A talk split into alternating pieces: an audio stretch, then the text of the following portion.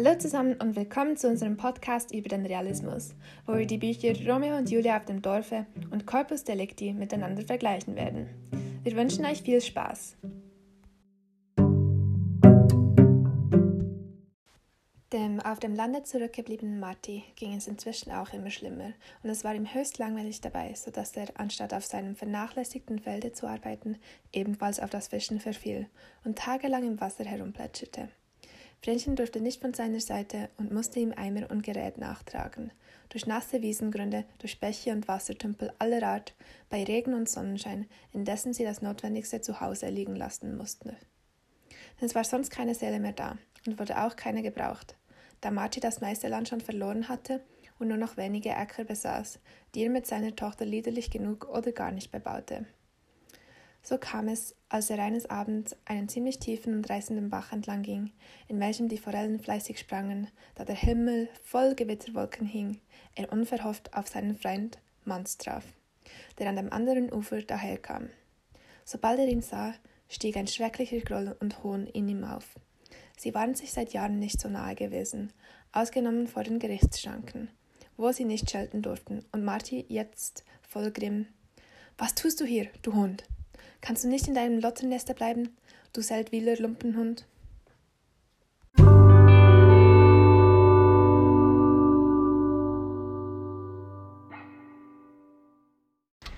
Das war eine kurze Textstelle aus der Novelle Romeo und Julia auf dem Dorfe.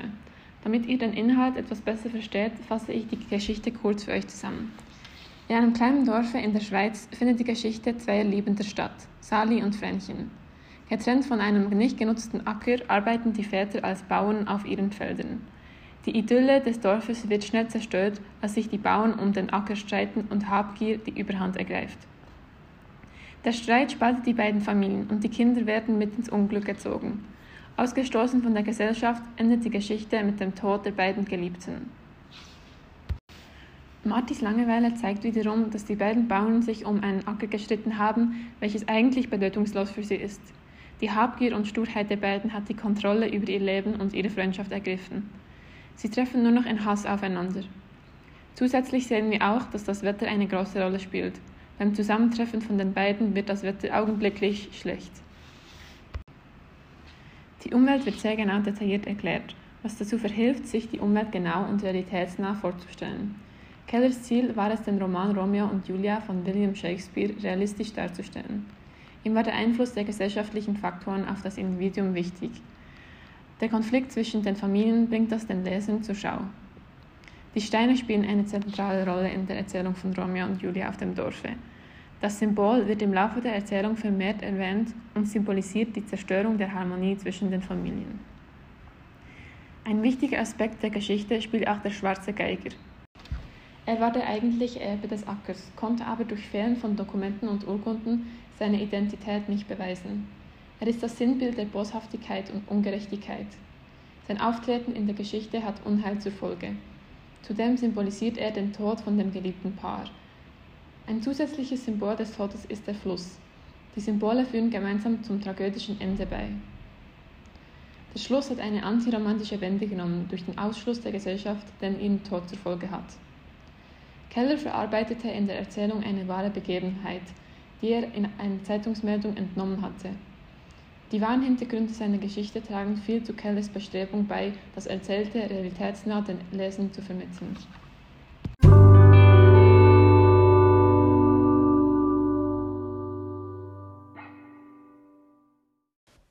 Jeder weiß, dass Liebe nur ein Synonym für die Verträglichkeit bestimmter Immunsysteme darstellt. Jede andere Verbindung ist krank. Rosenthals Liebe ist ein Virus, das die Gesellschaft gefährdet. Er musste lernen, was wahre Einsamkeit bedeutet. Nicht das Getrenntsein von der Geliebten, sondern der Zwang, sich und seine unerfüllbare Sehnsucht zu verstecken.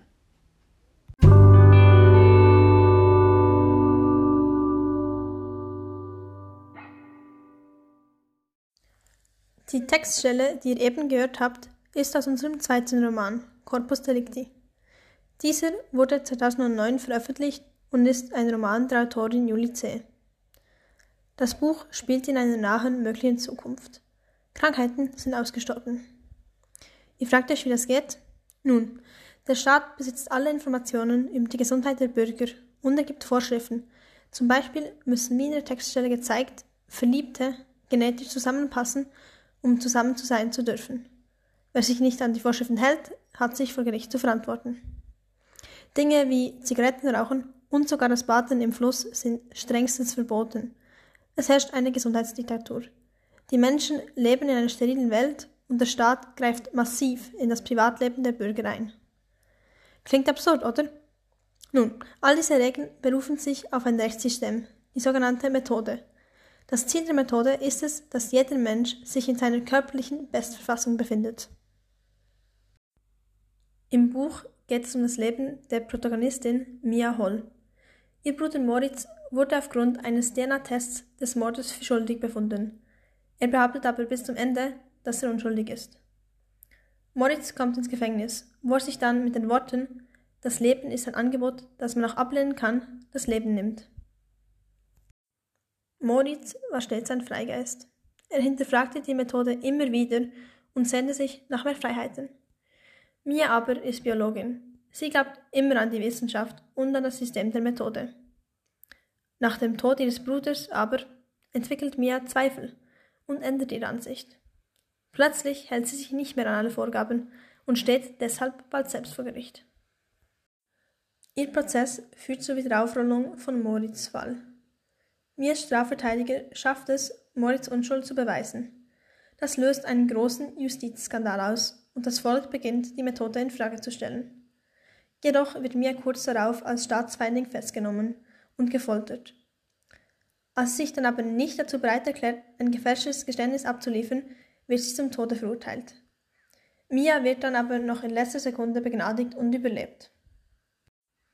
Eines der Hauptthemen des Romans ist die Balance zwischen der Freiheit des Einzelnen und der Sicherheit der Allgemeinheit.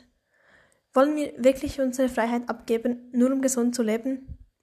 Julie C. nutzt hier Personen, um dem Leser den Konflikt aufzuzeigen. Einerseits wird Mia von der idealen Geliebten, einer imaginären Freundin, die ihr ihr Bruder geschenkt hat, begleitet.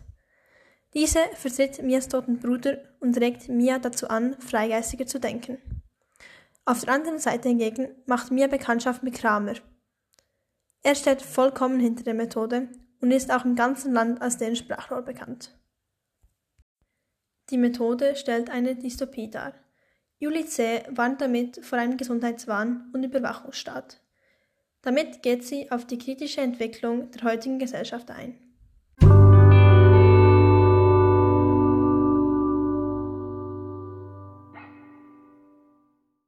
Lasst uns nun die beiden Romane vergleichen. Zuerst werden wir auf die Unterschiede eingehen und danach auf die Gemeinsamkeiten. Viel Spaß!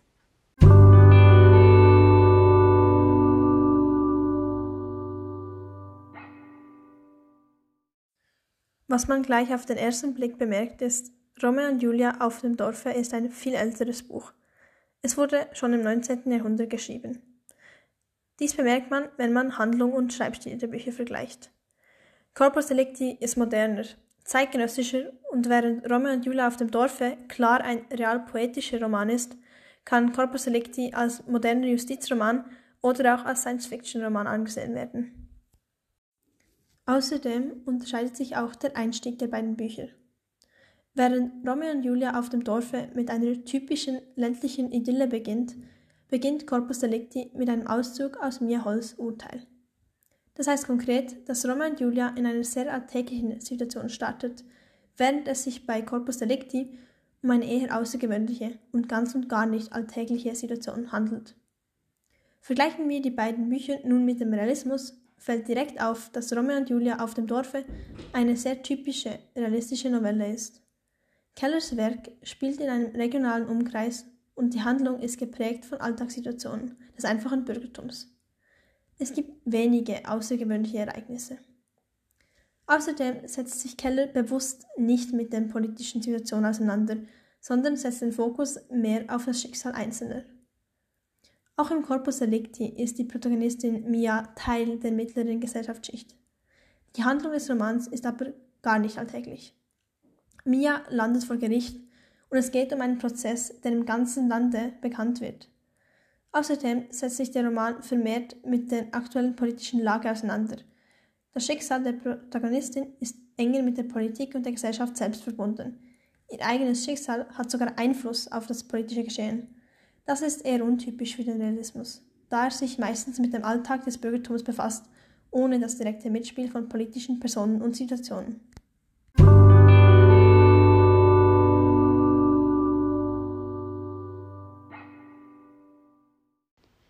In beiden Büchern werden gesellschaftliche Probleme an Beispielen einzelner Personen aufgezeigt. Der Leser kann dann vom Einzelfall auf die ganze Situation schließen. Ein sehr typisches Merkmal des Realismus. Mias Schicksal zeigt, dass diese perfekte Gesundheit nicht anstrebenswert ist, und Kellers Novelle zeigt, dass Habgier und Hass einen nicht weiterbringen. Etwas anderes, was bei beiden Büchern auch sehr ähnlich ist, ist die Konfliktsituation. In beiden Büchern müssen die einzelnen Personen ihre Bedürfnisse zurückstecken, zum Wohl der Gesellschaft. In Romeo und Julia zum Wohle der Familie und im Corpus Delicti zum Wohle der gesamten Gesellschaft und der allgemeinen Gesundheit. Was in beiden Büchern vermehrt auftritt, ist die Parallele zwischen den Gefühlen und dem Wetter bzw. der Umgebung der Person. Ist die Person gut gelaunt, ist das Wetter sonnig und befinden sie sich beispielsweise in einer Streitsituation wie in der Textstelle wie Romeo und Julia auf dem Dorfe, ergibt sich ein Gewitter. Zusätzlich entsteht bei beiden ein Konflikt und die Situation ändert sich. Die Protagonisten wehren sich gegen die Regeln und erleben am Ende eine Befreiung und Erlösung. Nun zum Schluss. Beide Bücher sind sehr realitätsnah und grenzen sich von Übernatürlichem ab. Sie sind nicht romantisiert und die sozialen Umstände der Protagonisten sind wichtig. Der auktoriale Erzähler hilft uns, Geschehnisse in beiden Büchern besser zu verstehen.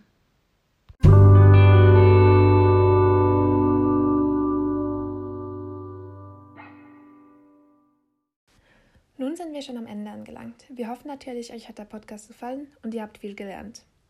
Tschüss zusammen.